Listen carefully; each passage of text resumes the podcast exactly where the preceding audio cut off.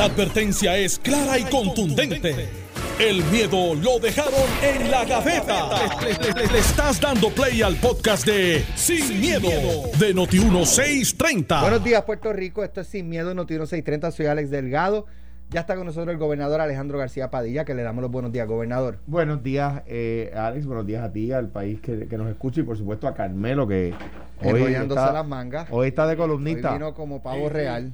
No, no, tengo que decirte. Buenos ve- días, Carmelo. Buenos días, tía Alex. Buenos días, Alejandro. Buenos días, mente maestra. Al maestro. Alvira, a Alvira, a todo el equipo. A, a Barbarito. A Iliana, que Está por ahí. David. Se, se perdió mi atangana de hoy. Yo todas las mañanas llego y digo, atangana. Y paso por el lado de los muchachos que hacen prensa y le grito, terroristas. Eh, y lo he hecho por dos años aquí. Es casi como una, un, Un ritual. un ritual, pero eh, tengo que admitir que yo hoy hice una columna que le invito Pero vamos a la hablar ahora de la Junta. Ah, ah, pues muy bien. Pues una columna del vocero y de tus amigos. De la Junta. Eh, y le escribí a Alex y Alejandro esta mañana, el mejor aliado de la Junta. Le dije, Alex, léela, pero no es de ti. Eh, Yo escribí lo- una del gobierno también hoy, en Metro, que- y dije, tampoco es de ti. eh, sí, eso está en el chat de No, sí, nosotros. déjenme decirle para que los que nos escuchan entiendan, nosotros los tres integrantes de este programa tenemos un chat. Ajá. Eh, Compartimos y- información. y compartimos seguro y entonces adelantamos, ¿verdad? Eh, al- algunas opiniones que hemos, que, hemos, que hemos dado sobre algunos temas por si surgen en el programa. Y hoy se respiraba amor. Se respiraba amor cuando Carmelo le envía su columna a Alex diciendo no era de ti que estaba hablando, por La si columna- acaso. pues la columna es Y- el mejor y- aliado de la Junta. Le dije, Alex, no es de ti. Y a Alex le contesta la columna que él acaba de escribir en Metro, donde dice, no te preocupes, esta tampoco habla de ti. ¿Y, y cuál es la tuya, Alex? La tuya es la de... El gobierno es el peor enemigo del desarrollo económico. Exacto, y tú dices, no es de ti. Y dije, ok. Podemos hablarlo. y ahí estaba yo, ahorita. en medio de eso, estaba yo ahí, eh, ta- ta- ta- ta- Mirando de un lado a otro. Estaba acompañado y tan solo. No, yo, yo me imagino a Alejandro encima de la muralla del morro. ¿Te acuerdas de esa foto del que se dice que, el que era el perrito. con- no, no, una foto de Alejandro en chaqueta. Ah, la del perrito era la de. Aníbal, era con el perrito, ¿verdad? Sí, la de Alejandro era salvamos la finanza. una vez, al principio, Toby, mi, mi perrito Sato, tuvo su primera plana y nos tomaron la foto en el, en el- allí en el donde se vuela la chiringa. Mira, bueno, hoy la eh, directora ejecutiva de la Junta de Supervisión Fiscal, Natalia Yaresco, envió el pasado martes una carta al gobernador y al eh, liderato legislativo para que no implemente la ley de retiro digno, decreto creado eh, por eh, jubilados para evadir que las medidas de austeridad que impone el ente federal recorten sus pensiones, lee la nota. La misiva tiene fecha del martes y contiene un largo listado de argumentos por los cuales la Junta, creada al amparo de promesa, no favorece esta legislación. La legislatura se ha mantenido firme en que no abogarán eh, por un plan de ajuste de deuda que implique recorte de las pensiones. Yaresco argumentó que la ley es significativamente inconsistente con el plan fiscal. Asimismo, advirtió que el contenido de la ley no puede corregirse para eliminar la inconsistencia detectada y que no hay espacio para que el gobierno explique la inconsistencia. Como tal, la Junta ordena a la legislatura que derogue la ley inmediatamente, expresó Natalia Yaresco según la nota del vocero. El gobierno, según Yaresco, tiene hasta las 12 de la madrugada del viernes para confirmar que la misma no se implementará. Igualmente pidió a la legislatura que confirme antes de la medianoche del viernes que emprenderá la derogación de esta ley en su totalidad.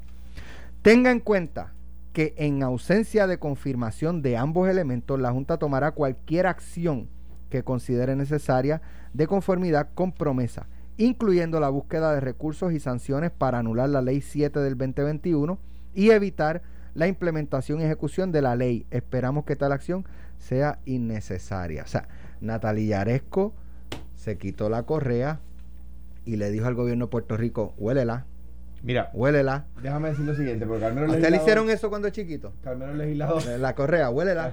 Bueno, De así de lejito. de vez en cuando, pero también me decían, a mí me duele más que a ti. Yo decía, no, Y si corre, son dos veces. Alejandro. Mi mamá decía que si corre es peor. Mira, eh, déjame tomar el primer turno en esto, cosa rara, pero como siendo Carmelo legislador, pues eh, va sobre él. No, la Junta no puede darle una orden a la legislatura. Aquí, yo, yo, o sea, ya no discuto cada vez que viene alguien a decir, no, porque es que aquí quien manda es la Junta. Mire, eh, pues son gente que no ha leído promesa y a veces son hasta abogados.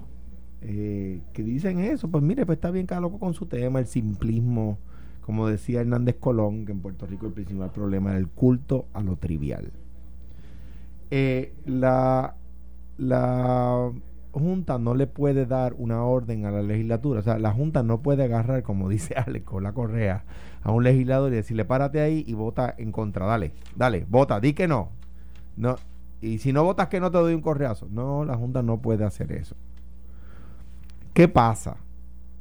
Que si la junta, que si lo que sí puede hacer la Junta es que si entiende que el presupuesto aprobado y la, el gasto gubernamental que incluye la ley de retiro digno no va de acuerdo a los ingresos certificados en el plan fiscal y en el presupuesto, eh, para el próximo presupuesto, pues entonces no aprueba el gasto. ¿Ves? Eh, el problema que tiene el, gobierno, el PNP en particular, es que la, la, ley de retiro digno que el gobernador acaba de firmar, que es una ley de los populares en el Senado y la Cámara, va contra el plan fiscal que celebró el PNP. Ese es el problema.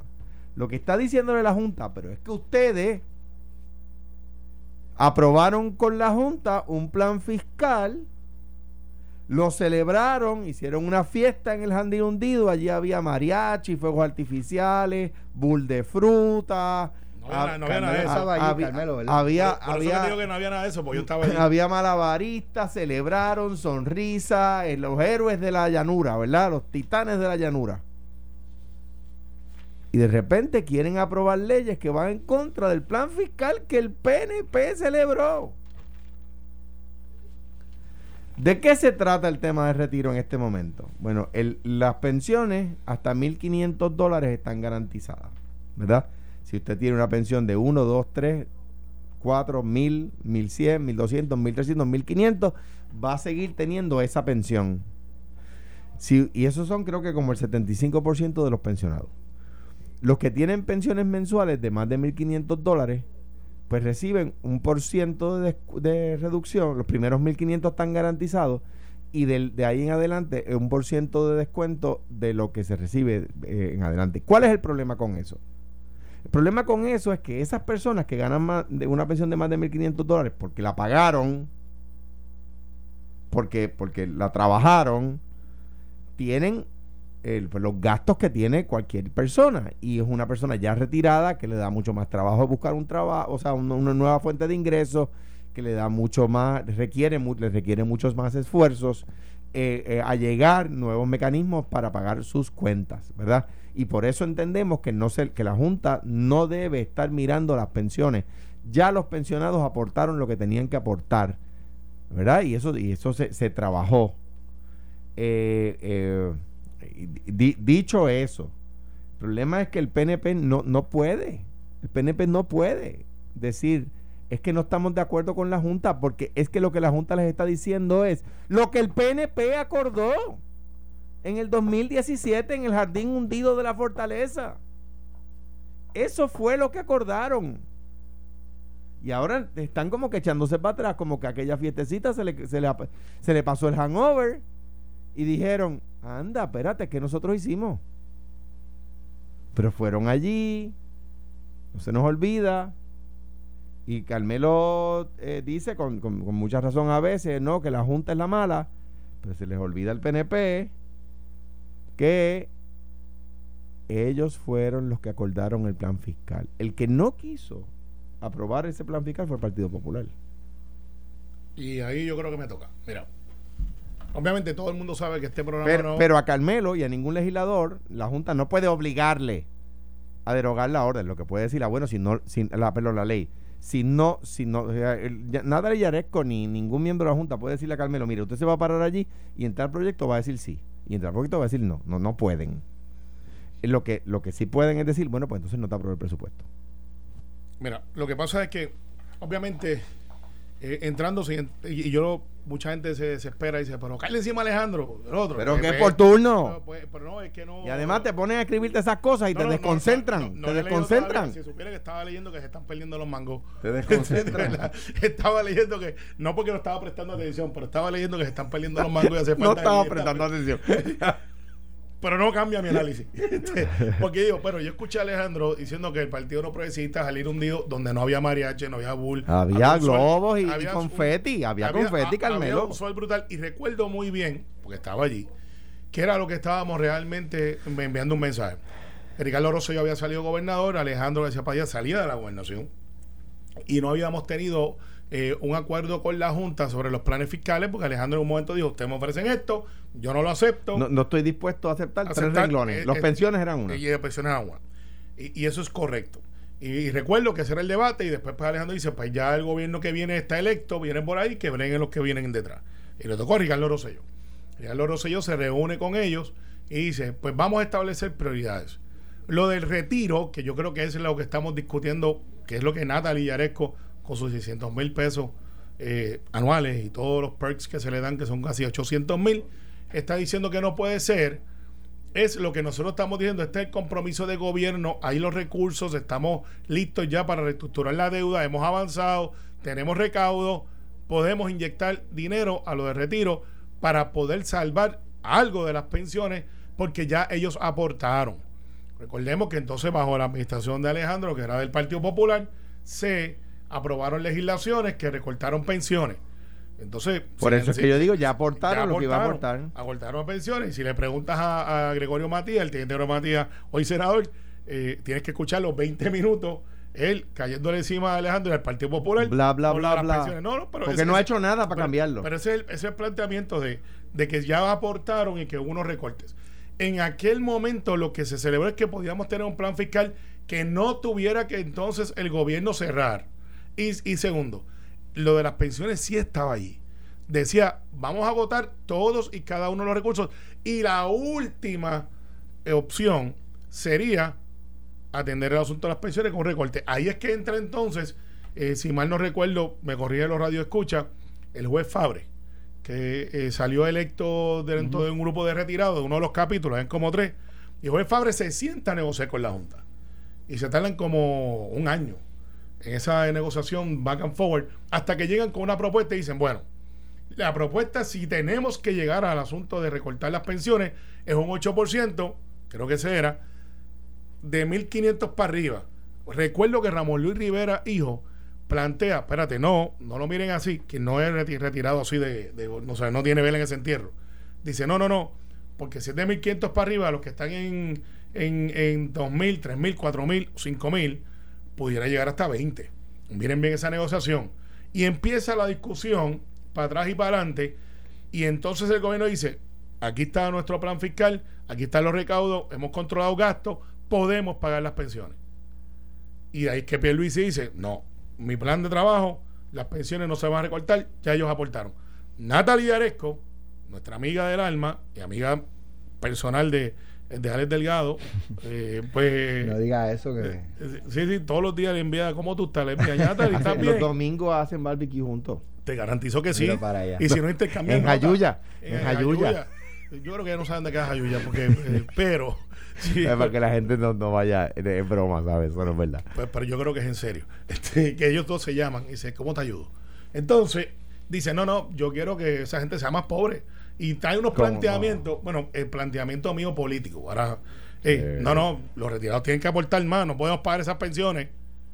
Cuando, Alex, en el presupuesto, cuando Zaragoza le dice, vamos a sacar chavitos que hacían falta para joven empleo y para los asuntos de, de la Universidad de Puerto Rico, esto está ahí, esto es noticia, nadie la cubrió.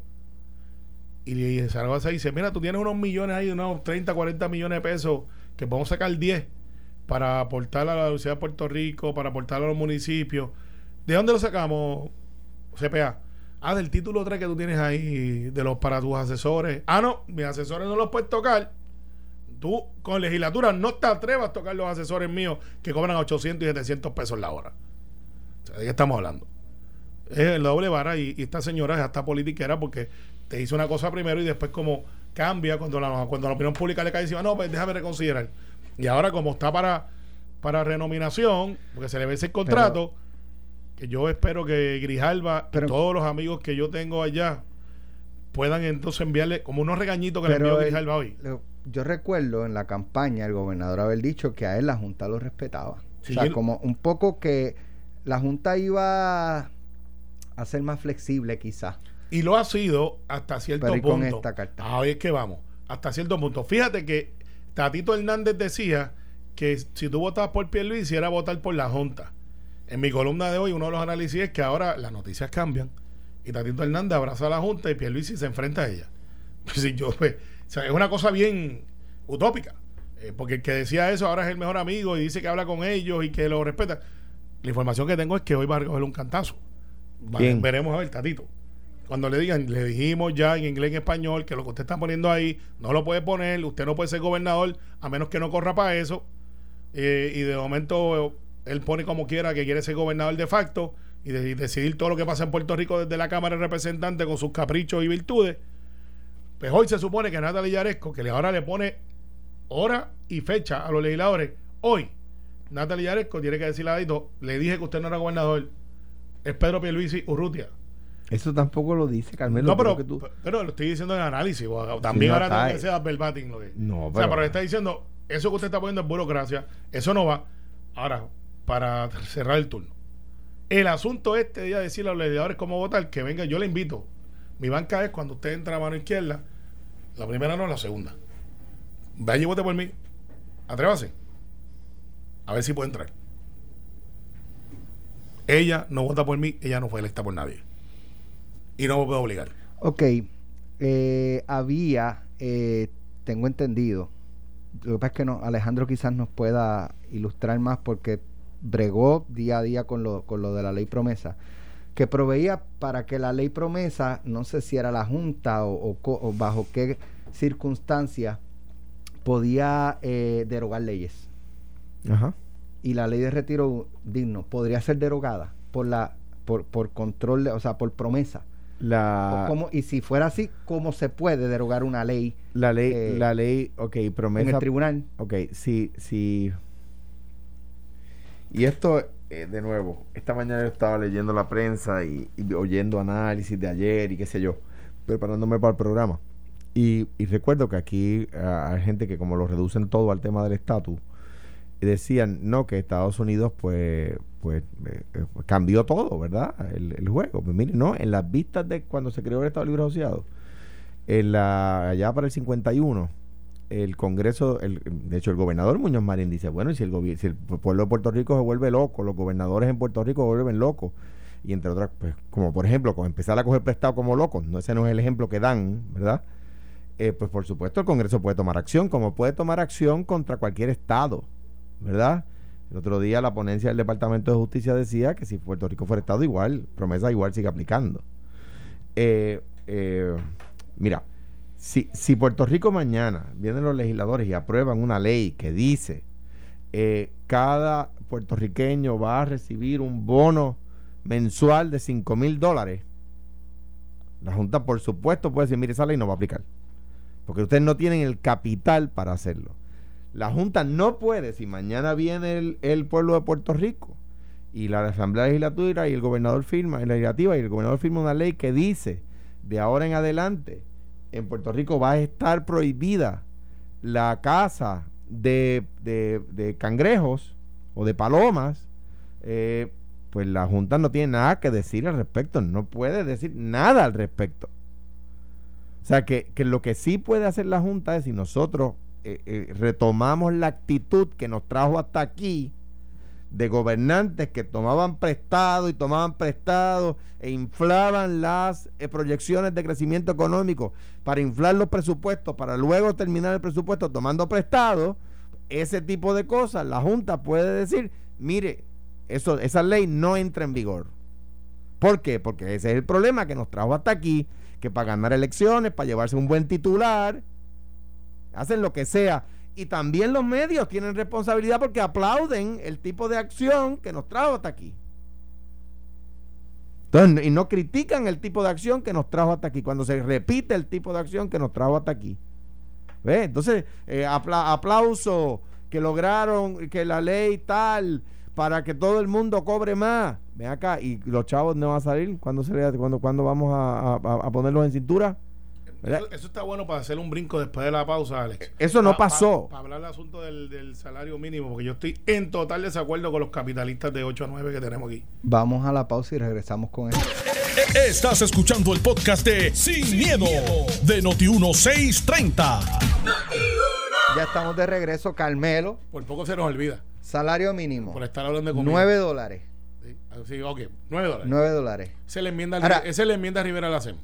que hay- eh, nosotros estuvimos hablando ayer con el secretario del Trabajo y el secretario de Desarrollo Económico, Manuel Sidre y Carlos Rivera, y nos quedamos perplejos cuando ambos nos dijeron que a ellos no les pidieron ponencias ni nada. Así fue.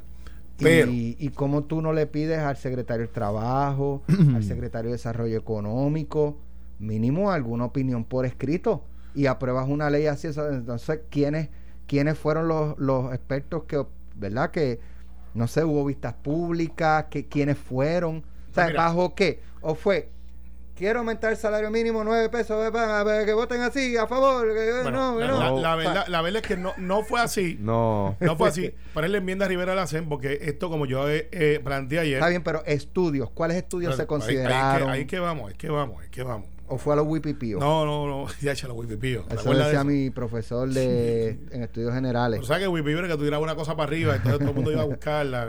este, Pero, este, mira, esto empezó, este, Frankie Atiles, representante por el área de Camuy, De eh, de Atillo, empezó a trabajar este asunto y, y hubo discusión plena donde se opuso todo el mundo, porque decía, no, que no se puede, no, porque mira, que vamos a reducir la plantilla de empleo y lo otro. Entonces, el que te está ganando y tiene empresa, dice, eso es, el que está a 725 dice, yo sigo chaval. Eh, y entonces trabajo o no trabajo, salgo mejor o no salgo mejor. El mercado se autorregula, yo puedo estipular eso, yo no tengo ningún problema, yo soy pro business. pero es como decía Ramón y Y esta sí, lo- mañana. los capitalistas, tú estableces uno- unos mínimos, ¿verdad? Para garantizar que, Claro. Y, y- y yo soy capitalista también, no se equivoquen. O sea, pero, pero, desde el otro lado es la que aquí hay muchos que se venden como Sí, no, porque hay gente que le otras gusta. vertientes ideológicas o económicas, pero son capitalistas en el fondo de su Claro. Bendito sea Sí, Dios. yo creo en la ah, libre ah, competencia. yo Bendito yo, sea yo Dios. creo que te- tú debes de ser este, este premiado por tu trabajo. Eh, yo Son- creo que, pero también reconozco que hay un interés social de que no haya una clase demasiado de pobres eh, por, razones obvias, por desarrollo económico, por las oportunidades, todas estas cosas. Ahora vamos desde el punto de vista del legislador. Alejandro lo fue y después fue gobernador. No va a haber un tiempo específico en la historia donde todo el mundo esté de acuerdo con que vamos a subir el salario mínimo. Siempre va a haber resistencia y escuchaba a Iván, escuchaba a Ramón, que están en el lado de los que pagan nómina. Ellos están en contra. eh, ellos están en contra y te dicen que no Ahí voy yo pago nómina. eh, y tú pagas nómina. Pero tú estuviste en el lado de nosotros. Sí, bendito Eh, sea Dios. en el lado de- entonces dice, no, porque ahora mira, eh, van a subir la- el, esta fue, yo esta me voló la cabeza. Que no lo dijeron ellos, pero uno, uno de los de los detallistas. Si le suben el salario mínimo a nueve pesos a la cajera, porque no tiene nadie en la oficina, de la cajera, que siempre hay uno, no hay dos, no hay tres, si le sube, va a subir el galón siete, chao. Y yo decía, ah, ¿cómo es? Para empezar, el galón de leche está regulado por DACO. No, no, el galón de, de gasolina. Ta- Pero- tampoco. Esa- Pero, pero esto fue lo que dijeron públicamente. Sí, hombre. Yo por poco choco, pues, tuve que pararme en la esquina y dice, ah.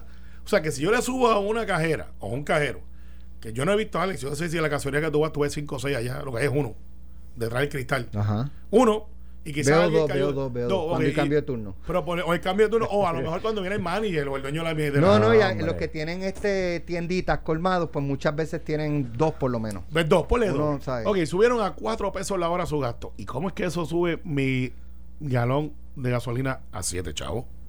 Pero te meten miedo, sí. Pero es que la gasolina también está regulada. Gracias. Tiene un margen de ganancia limitado. Pero Y, dice que- y si, y si no está regulado en un momento, DACO lo puede regular y además lo regula la competencia el, ca- prácticamente todo el tiempo porque en Puerto Rico hay una gasolinera cada medio kilómetro. Claro, pero, pero, pero eso, eso, eso Hay es lo que no- una al frente a lo Pero a eso es lo- otra. ah, literal, hay, hay, hay en pues, San Juan hay avenidas donde en las cuatro esquinas de la intersección hay gasolinera. Pero mira lo que nos venden, el miedo. La, la- no. Ah, entonces No. vamos a los meseros. Ah, Carmelo, puedes entrar a qué estudios se consideraron y quiénes fueron los que deponieron? ¿Sabes? Pues mira, Héctor. Ferrer, Héctor Ferrer, que es quien mueve la medida. Es que te me vas por No, la. no, estás Juan- tirando. ah, estás Juan tirando. Y Juan Zaragoza. Estás tirando para el monte. No, ellos, ellos usaron de referencia a otros estudios. Bueno, yo estoy defendiendo la medida porque creo que hay que subir el Está salario bien, no, es que, es que yo creo que, es que eso va a pasar. Claro, pero, Pero, pero lo que no puede ser es al garete. Yo estoy creo que acuerdo. que a- vamos a aprobar. Los que estén a favor que voten que sí, los que estén a favor que voten mira, no, ya aprobado, se pues, acabó. en el voto no explicativo yo voté a favor. No puede Eh, ser así. Y, y la enmienda y la enmienda a la CEN, que porque eso llegó allá con 8.50 y Rivera CEN dijo, si tú quieres mi voto, tiene que ser a 9 dólares. Y Zaragoza, que que estaba eh, manejando los asuntos de esa medida, dijo, dale.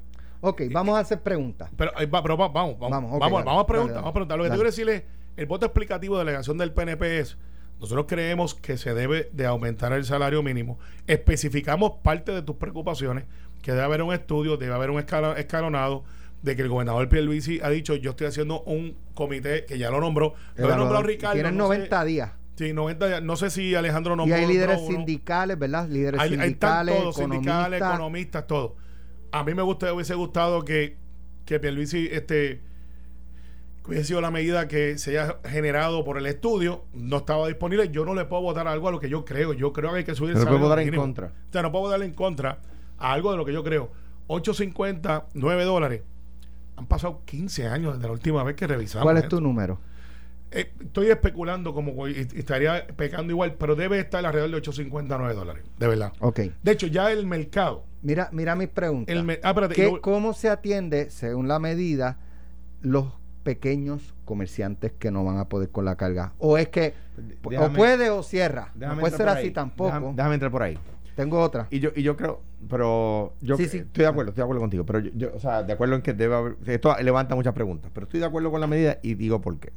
Estoy en, y vi ju- jugando pelota dura ayer, digo, obviamente yo, yo lo veo eh, todo, prácticamente todos los días. Y, y creo que, estoy en contra de la posición de los funcionarios gubernamentales, de Manolo, a quien respeto, y mi amigo, y del secretario del Trabajo, quien conozco menos, ¿verdad? Pero, pero por supuesto con el mayor respeto. ¿Por qué? Porque se contradijeron en los argumentos. Hablando del salario mínimo, eh, eh, eh, hab- hablaban de, eso. Pues mire, hoy con, a 7.25 se gana eh, 2.90 y a 9 pesos se ganaría 3.60. Estamos hablando de que, o sea, yo, yo pago nómina y lo que estamos poniendo es más poder adquisitivo en la mano del consumidor.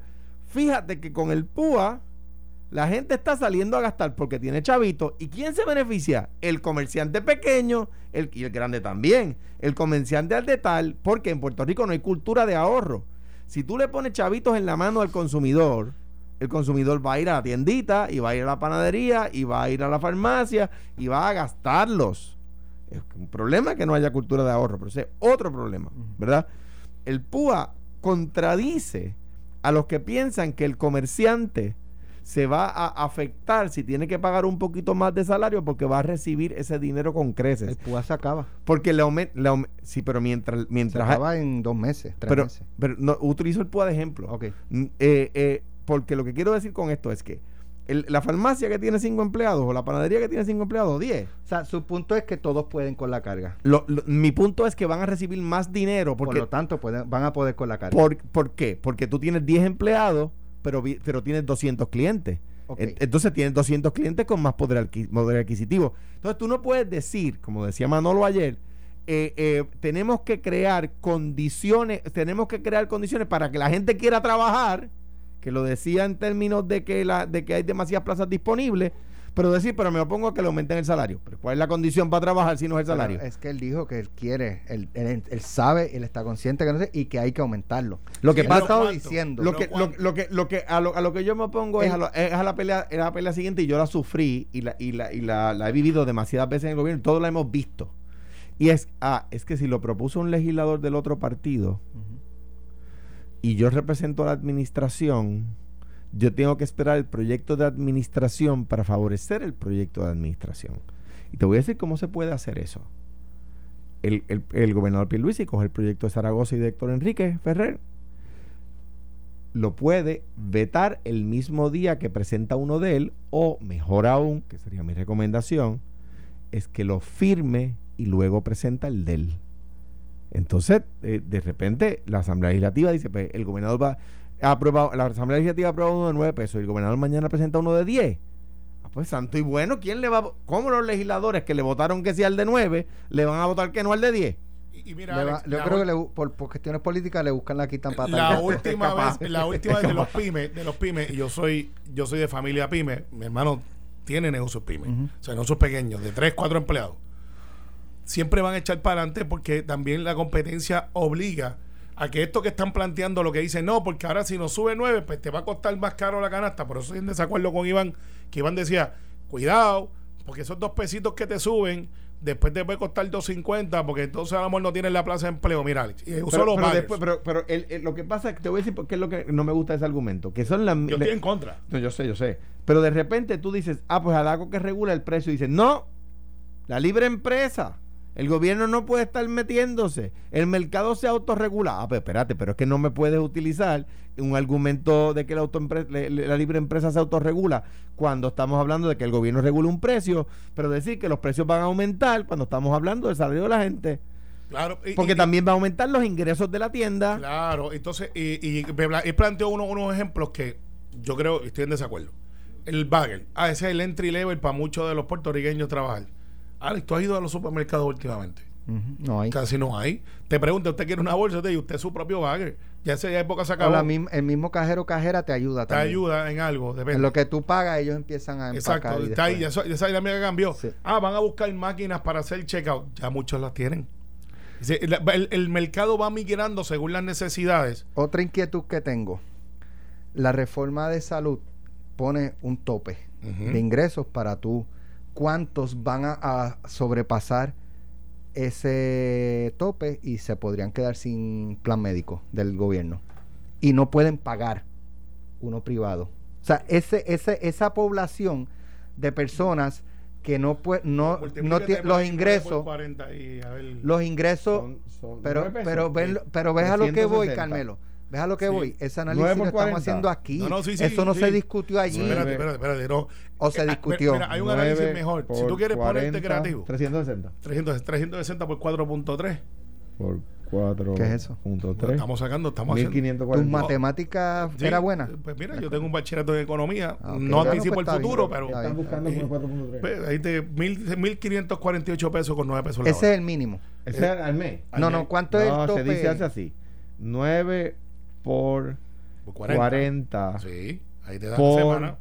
por 52 Ah, bueno, estás tirando al año. ok. dividido entre 12. Sí, 1560. pues, más o menos, 1560. Ok, ¿Tú crees ¿cuánto es que el tope? 1500 pesos estamos bajo el nivel de pobreza aún en estándar federal? Pregunta es, ¿cuánto es el tope ¿De qué? De ingresos para una persona cualificar para la tarjeta del gobierno de salud? Yo no tengo esa información a la mano. Sí, Yo te garantizo tampoco. que es mucho, menos, menos, mucho más Por que eso que- yo creo que un puede... consejito a los que deponen, a los consejito a los que deponen Pero- en la- 1200. un consejito, 1200. un Me consejito a los- dice, a, a los dice que, aquí. a los que deponen en la En los que ganan más de 1200 eh, no, no Pierden ese pueden, derecho. pierden el derecho a que es un punto correcto que ¿Cómo- decía Manolo anoche. ¿Cómo se va a atender? Porque esas personas, tú los llevas a 1.500 pesos y sigue estando bajo el nivel de pobreza. Lo están. Y le vas a Y- Bueno, de acuerdo a Manolo mira, ayer, le quitas. Creo que meter Manolo ayer decía 1500 como Pues más o menos. como parámetro. Pues mira, y, y meterle Pero él dijo que, el, que el, el- Pero el- tendría entre que- todo debería, mínimo debe ser 24 mil dólares. Y, y él decía que debía ser eh, 1500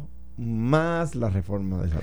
Correcto, por eso él, él puso más o menos 24 mil dólares al año, que son 2 mil mensuales, entre ingresos, pero que no necesariamente pierdan los beneficios del PAN, que no pierdan la, la- Claro. el, el plan y, y- y- médico. Y, tienes que tomar la inflación. eh, un buen amigo que, que tiene negocios y paga nómina, tiene muchos empleados. Me dice, tiene que tomar en consideración la inflación. Lo que te quiero decir es que el planteamiento de la oposición siempre va a ser no se puede, vas a cerrar talleres de empleo y la economía va a crear, va a crear esos nuevos talleres de empleo porque si literalmente se autorregula ciertamente de las necesidades. Van a necesitar menos tiendas para que se vayan enterando. Va a haber menos gente en las tiendas. Sí, ¿sabes por qué? Porque aprendimos a comprar por internet. Los que no comprábamos nunca por internet aprendi- Es aprendimos. un problema serio. Lo es. Pues vamos a tener que ajustar nuestro modelo de negocio a Es un eso. problema serio y déjame decirte lo siguiente, estamos con el precio de la comida que viene importada a Puerto Rico, un saludito a los que no han querido escuchar cuando se les dice prefieran productos de Puerto Rico. Bueno, Yo siempre O sea, esa filosofía. El que compre, el que, el que está comprando a 20 pesos la libra churrasco, ¿sabe qué? Eso le pasa a usted por no haber eh, unido a la campaña de, de que se compran productos de Puerto Rico. Y los supermercados eh, que están vendiendo el plátano 97 chavos tienen parte de la culpa. Son irresponsables, unos ladrones. Y de hecho, hoy hicieron un buen Ah, un, un buen choppercito así. Sí, y- y- y claro, una- una- una claro. receta que dice, eh, tostones con este con seafood. no pusieron el precio de los plátanos, pero lo pusieron ahí, está chulo, está chulo el. eh, ahí está la receta y todo. Te puedo receta que le dice para Alejandro, toma. Ahí está. Bueno, Eh, pues, son buenos. Míralo aquí. Tostones con ensalada de king ah, sabe, eso es importado. Eh, yo no como del pesca. no, del eso mar así no me gusta. Eso no, pero mira, Nada. al final del día. nada del mar. Al final del día. Este debate se tiene que dar. Es un debate que, que va a pasar. El Eh, salario mínimo va a aumentar. Va a aumentar. cuánto. Va a aumentar. Y ya hay un montón de gente que está pagando mucho más que eso. Ahora le voy a dar un punto a los muchachos de 8 a 9. A los de A Palo Limpio. Ellos dijeron, mira, no le va a hacer daño a, los- a las cadenas grandes.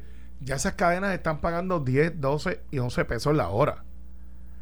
Ah, es que ellos tienen un volumen mucho mayor. Pues hagan lo que hizo la, la tienda de supermercados locales.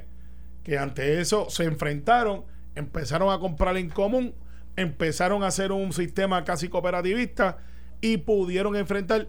Y están ahí vivitos y coleando, dando la batalla, la batalla con productos de aquí, muchos de ellos, Sí. comprándolas de aquí.